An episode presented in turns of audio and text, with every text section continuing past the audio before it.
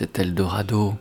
Soyez les bienvenus pour une heure d'errance en terre rock, folk, etc. Depuis 1989 et la création du groupe The Innocence Mission, Karen Paris chante la même chanson. Sa voix frissonnante, apeurée mais obstinée, petite étoile de courage dans une nuit d'encre, petit pas en avant hors d'une foule indifférente, regard levé vers la beauté du monde, sa voix donc est inoubliable. Elle est celle d'une enfant qui a décidé de vous rejoindre et que rien n'arrêtera ni sa fragilité ni ses maladresses.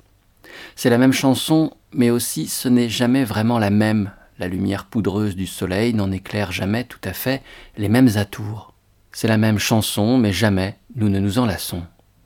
En 2017, The Innocence Mission a presque 30 ans d'existence et fait paraître un court disque de quatre titres totalement bouleversants, The Snow on P-Day. La neige y tombe, doucement, étouffant tous les sons, feutrant les pas, engourdissant légèrement les gestes, ralentissant la marche du monde. La neige y tombe et les quatre chansons du disque deviennent autant de petits refuges aux fenêtres mouillées d'une lumière jaune et tremblée. Plus que jamais, les chansons de The Innocence Mission sont l'enfance retrouvée, les armes posées, le répit offert, le retour possible à l'innocence que nous croyions avoir perdue et que Karen, sur le chemin neigeux de ses chansons, a su retrouver.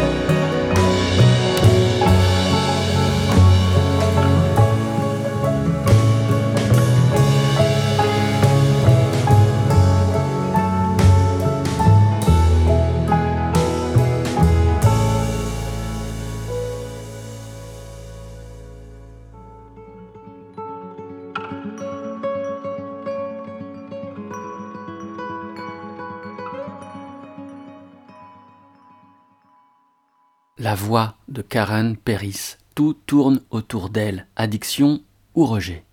Cette voix porte un peu trop bien le nom du groupe qui la camoufle, The Innocence Mission, comme un duffelcoat d'enfance catholique avec des boutons en sifflet. En sa compagnie, on oublie John Baez, Vashti Bunyan, Natalie Merchant, Margot Timmins, on oublie ces douces sisters dont la charité nous faisait parfois l'obol de leurs petits démons. Karen Peris est la fille que vous avez connue à l'aumônerie du lycée. Elle n'a pas changé, porte toujours cette robe longue à petites fleurs, boutonnée jusqu'en haut. Elle chante de sa même voix juvénile qui vous agaçait tant, qui vous plaisait tant, qui ne voulait plus vous lâcher. Karen écrit la plupart des chansons qu'elle chante comme si elle était seule au monde. Les disques rayés et le blog tenu par le critique de Télérama François Gorin et de cette mine d'or, j'ai extrait les pépites que sont ces quelques mots dédiés à la musique de The Innocence Mission. Le groupe est initié à la fin des années 80 autour de la voix de Karen et du guitariste Don Peris, qui deviendra son mari. Les membres de The Innocence Mission se rencontrent au lycée catholique de Lancaster, en Pennsylvanie, et ne se quitteront plus. Leur premier album paraît dès 1989 sur une major AM Records et est produit par le musicien de jazz devenu réalisateur artistique Larry Klein. L'enregistrement se déroule à Los Angeles, dans le studio de l'épouse d'alors de Larry Klein, l'auteur, compositrice et interprète Johnny Mitchell.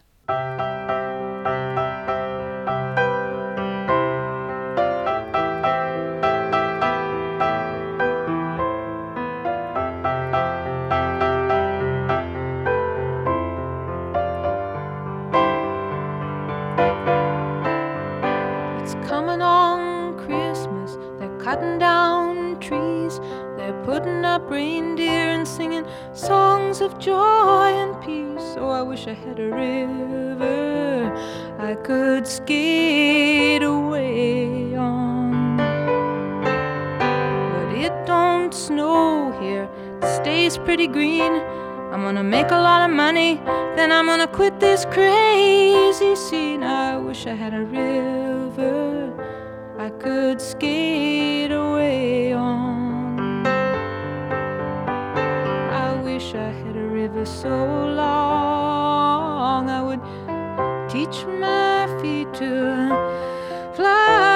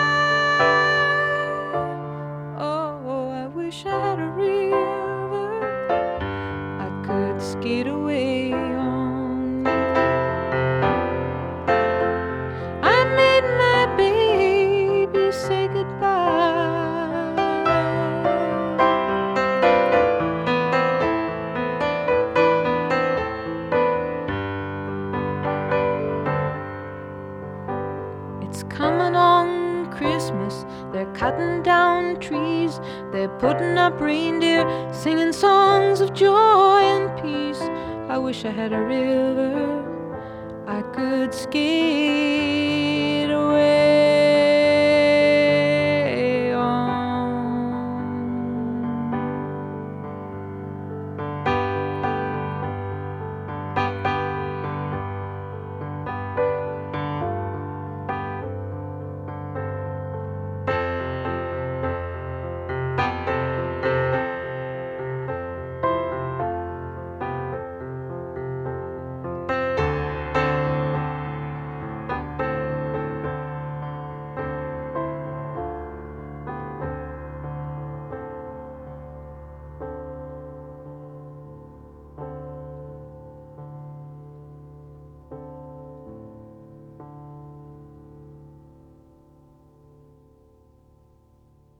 De Johnny Mitchell paraissait en 1971.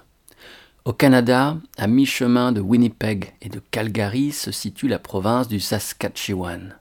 C'est là, dans un hameau rural isolé, bâti le long d'une voie de chemin de fer, dans la région des prairies qui occupe l'ouest du pays, que naît et grandit Johnny Mitchell.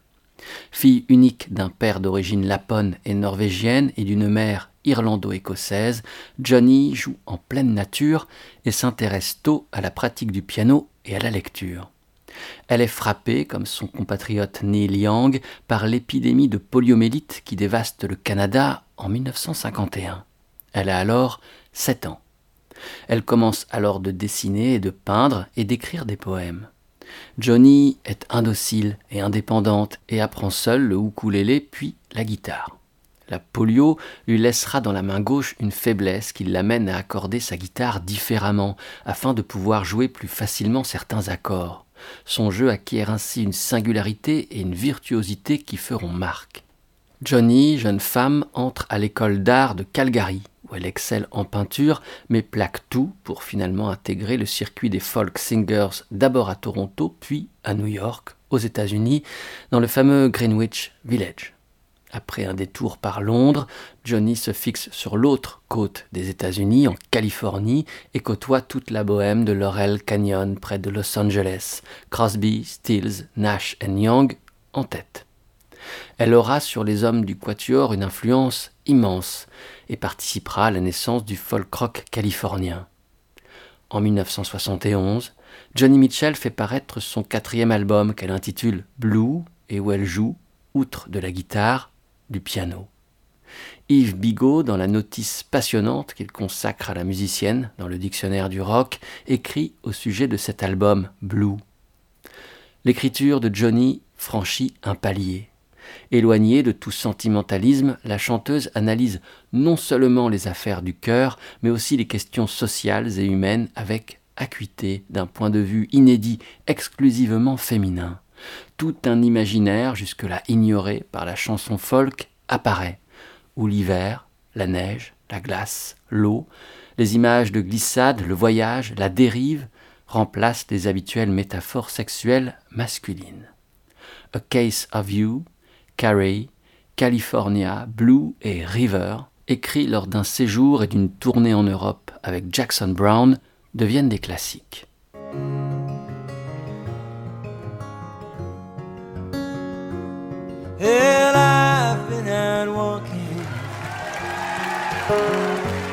I don't do that much talking these days. These days. These days I seem to think a lot about the things that I forgot to do.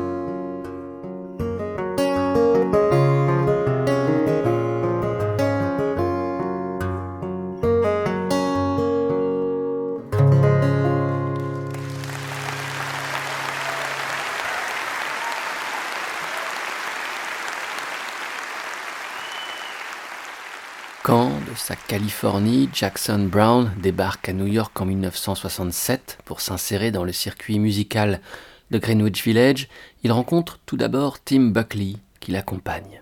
Puis, très vite, il fréquente Andy Warhol et son entourage. Il se lie alors avec la chanteuse allemande Nico, qui vient de quitter le Velvet Underground et désire voler de ses propres ailes. Elle travaille à un premier disque sous son nom et collecte les chansons qu'elle y interprétera. Ses ex-compagnons du Velvet, Lou Reed et John Cale, lui offrent plusieurs chansons, dont Chelsea Girls, qui donnera son nom, tourné au singulier, au disque. Une chanson est offerte par le chanteur folk Tim Hardin et une autre par Bob Dylan. L'excellence, donc. Une certaine aristocratie de ce qui s'écrit et se compose alors en Amérique. Le reste du matériel que Nico utilisera pour son premier album est offert par Jackson Brown. Ce sont trois titres que le tout jeune Californien de 18 ans propose à Nico, qui en a quant à elle 28. Le premier est These Days, toute première composition de Brown, écrite alors qu'il n'a que 16 ans, et chanson magistrale. Jackson finira par l'enregistrer à l'occasion de son deuxième album, paru en 1973, six années plus tard donc. La version ici livrée est un enregistrement réalisé en concert et en solo. Brown y aussi entre piano et guitare en 2004. Jackson ne cessera jamais de chanter cette chanson de jeunesse qui demeure peut-être la plus connue de son répertoire. Les deux autres chansons offertes en cette année 1967 à la grande Nico sont Somewhere There's a Feather et The Fairest of the Seasons.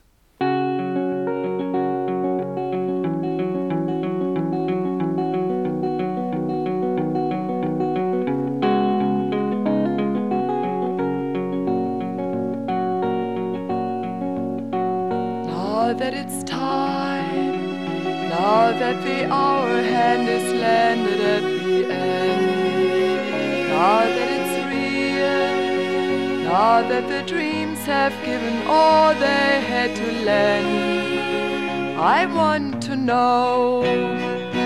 Do I stay or do I go and maybe try another time? And do I really have a hand in my forgetting? Now that I've tried, now that I've finally found that this is not the way, now that I turn, now that I feel it's time to spend the night away, I want to know. Do I stay or do I go and maybe finally split the rhyme?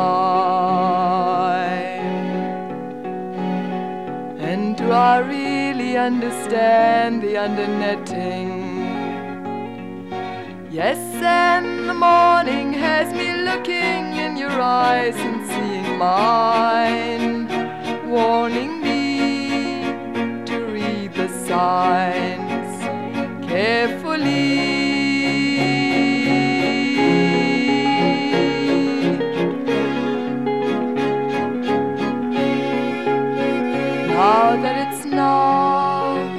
Now that the candle's falling smaller in my mind, now that it's here, now that I'm almost not so very far behind, I want to know do I stay or do I go and maybe fall another side?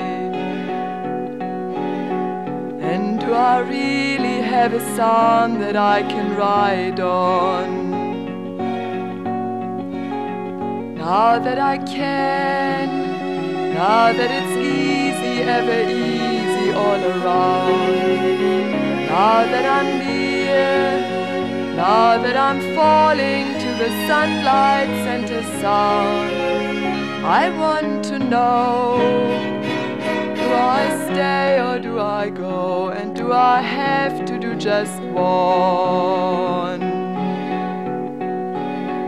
And can I choose again if I should lose the reason? Yes, and the morning has me looking in your eyes and seeing mine, warning me to read the signs more carefully.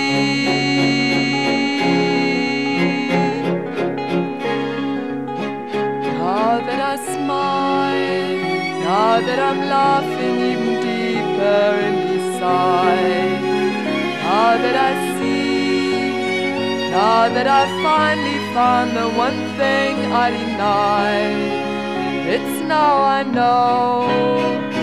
Do I stay or do I go? And it is finally I decide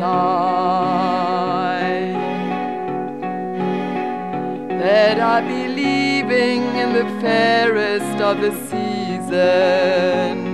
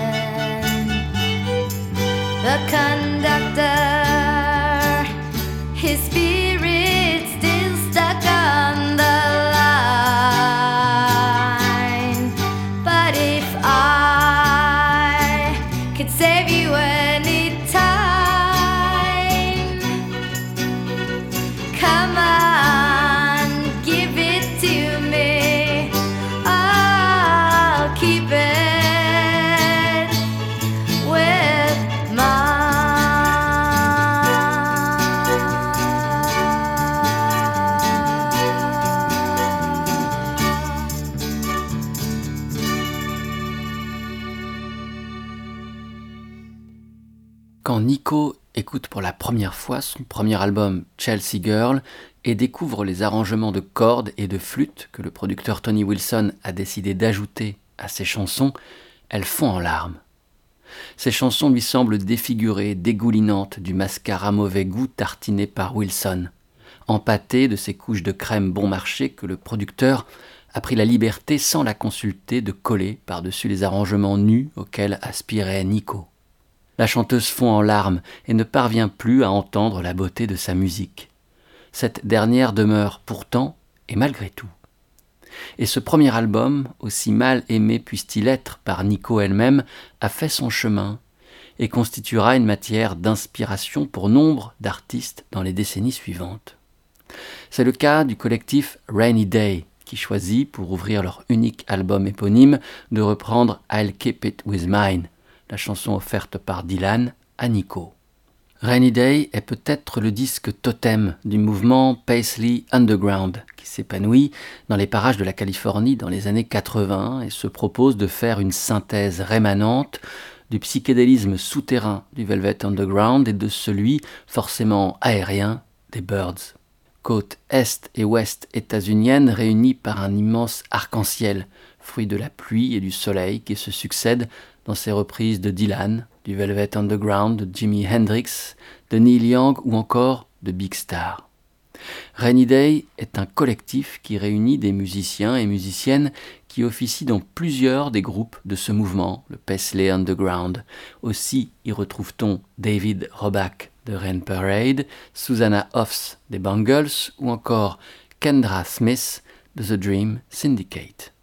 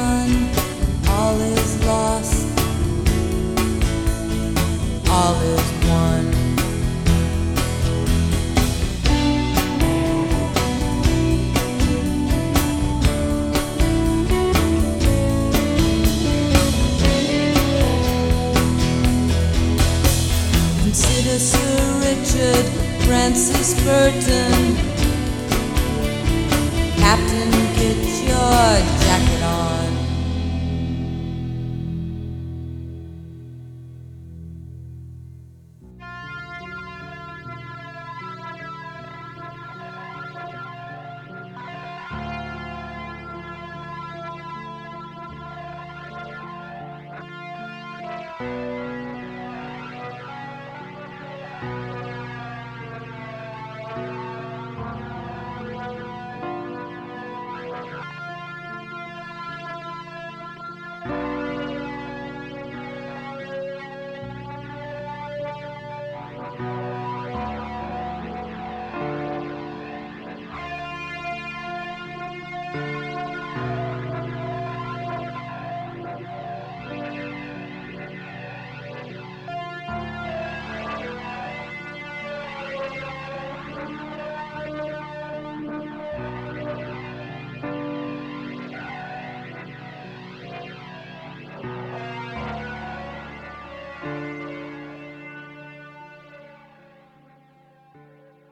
1995 paraît l'album de Kendra Smith qu'elle choisit d'intituler Five Ways of Disappearing, cinq manières de disparaître.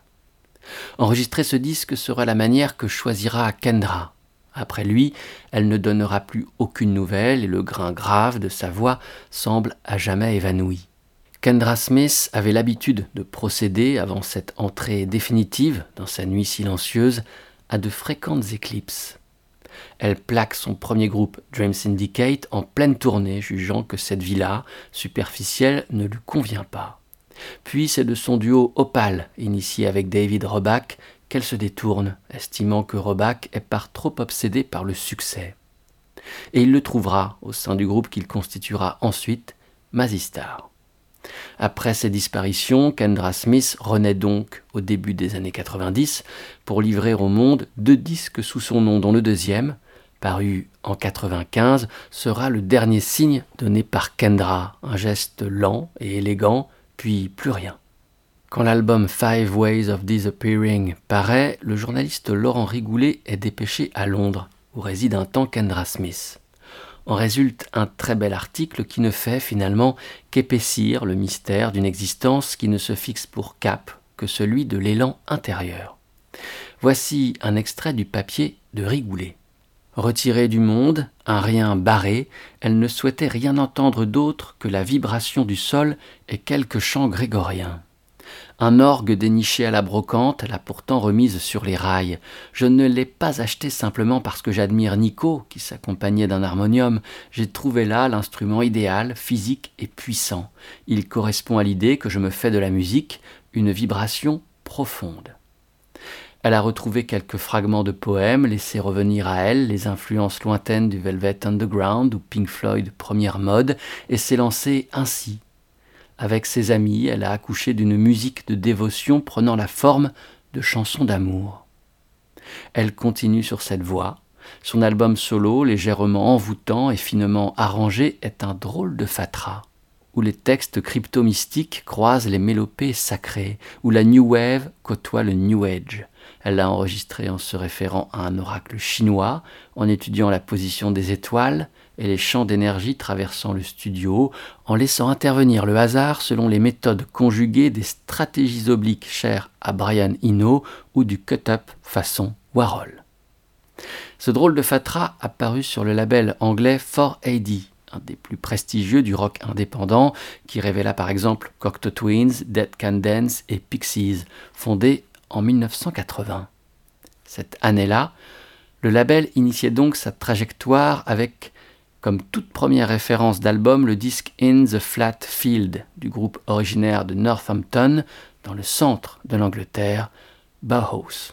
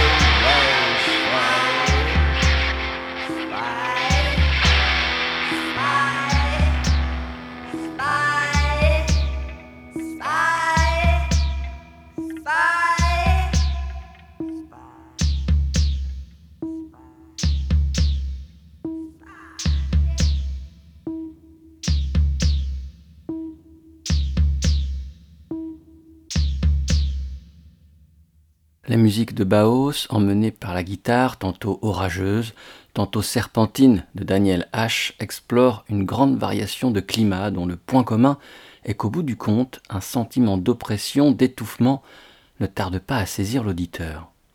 Elles sont toutes le véhicule des incantations vocales du chanteur Peter Murphy, mises au service de toute une imagerie morbide, menaçante et ésotérique qui emprunte volontiers à l'esthétique fantastique. Bauhaus est considéré par les historiens du rock comme le groupe fondateur du courant gothique qui vit le jour, ou plutôt la nuit, en Europe au début des années 80. Le groupe, en 1981, se produit sur scène avec une musicienne qui les a beaucoup influencés et qui rétrospectivement est apparue comme l'influence majeure de toute cette scène gothique née des impulsions électriques du punk et de la new wave. Baos n'a cessé de clamer son influence sur leur musique. Au début des années 70, quand elle initie cette esthétique de la désolation, cette bande-son pour paysages lunaires et reliefs de ruines et de cendres, elle est absolument seule. Elle le demeurera, en quelque sorte, jusqu'à la fin de sa vie. Incomparable, inatteignable, insaisissable, ainsi était Nico.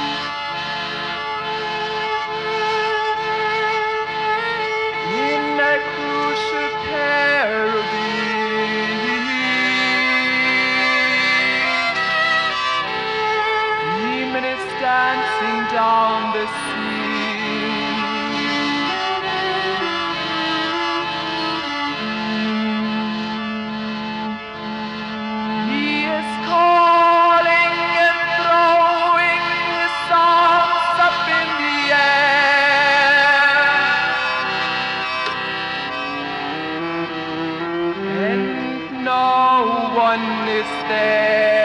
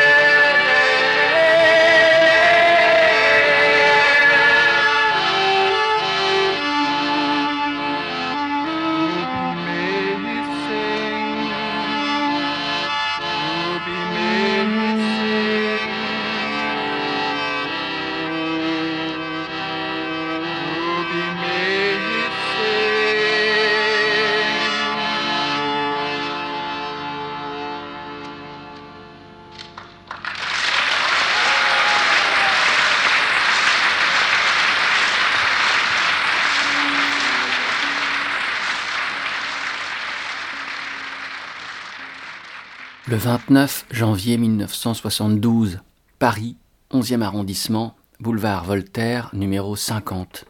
C'est le Bataclan. Ce soir-là, dans la salle, trois anciens musiciens du Velvet Underground se produisent en concert Lou Reed, John Cale et Nico. C'est bien sûr cette dernière que l'on entendait à l'instant, accompagnant son chant grave de son harmonium et dialoguant avec l'alto de Cale. Après la terrible déception que fut pour elle son premier album, Chelsea Girl, dont la production lui avait échappé, Nico a appelé son ami John Cale quand il s'est agi d'initier l'enregistrement d'un second disque. The Marble Index est en tout point différent. Toutes les chansons sont signées Nico et les arrangements Cale. Les deux artistes créent alors une musique atemporelle qui emprunte autant à l'avant-garde qu'à la musique médiévale ou à la musique de chambre romantique. Nico a largué totalement les amarres et son vaisseau fantôme vogue loin des flots repérés du rock. Les trois disques qu'elle livrera entre 68 et 74, The Marble Index, Desert Shore et The End, constituent une trilogie magnifique, une œuvre dans l'œuvre de Nico, sa pierre philosophale, son astre noir, la face cachée de la lune. Nico, qui était au temps du Velvet une curiosité, le caprice de Warhol, une mannequin qui se met en tête de chanter, est devenue une artiste dont l'œuvre égale celle de Cale et Reed. En quelques années, Nico s'est révélé, a trouvé sa voix, et cela grâce à cet étrange instrument, l'harmonium, dont elle était la seule alors à jouer.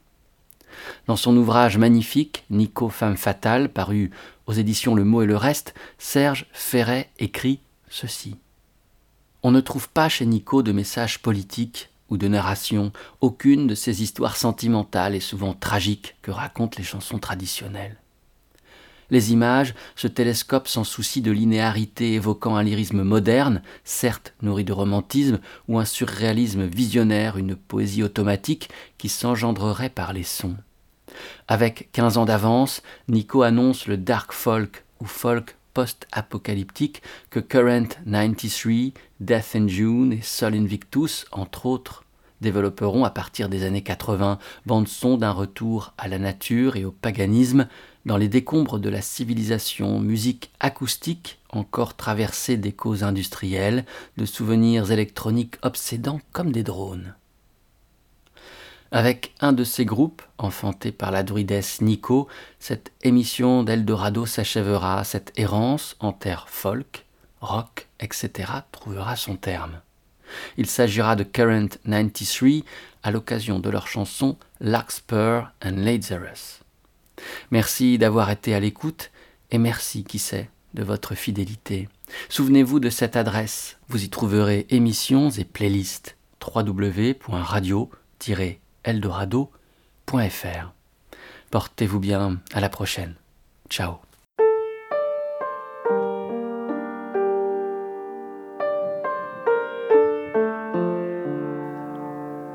The empty streets, the songs of twilight, the clouds at rest, the church bells chiming a scarecrow shudders, and songbirds tremble. I looked at you and saw its time.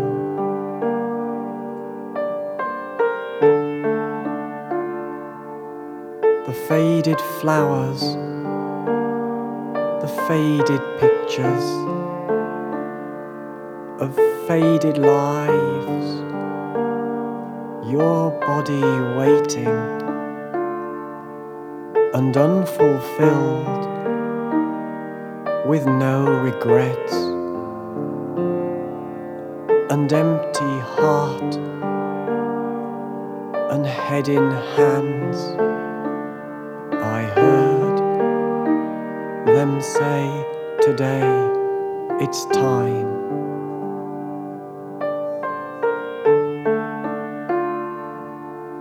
Sunset heavy on Mother Mountain, the cattle lowing, the cattle dreaming, the endless rain in haunted airs. Your loss of hope.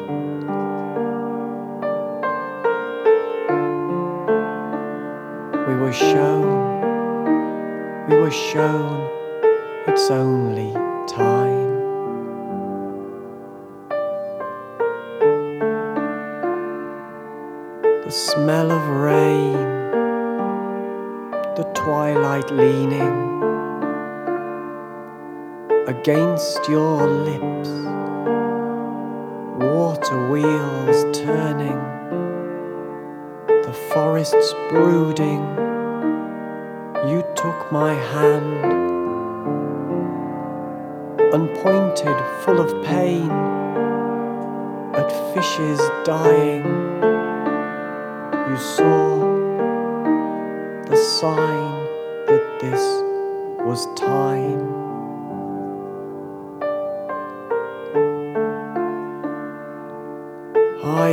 Waited years for you, or so it seemed, and stumbled through your world, praying for just one kiss to stop my fall from grace and shelter in your palm. You gave me everything, both lock and key. Oil clouds, see, it's only time.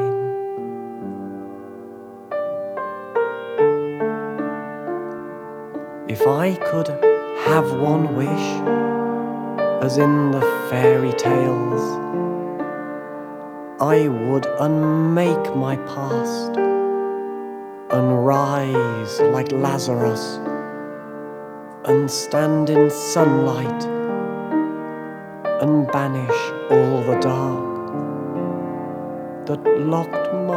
face away and say to you again, Oh, that, that was only time.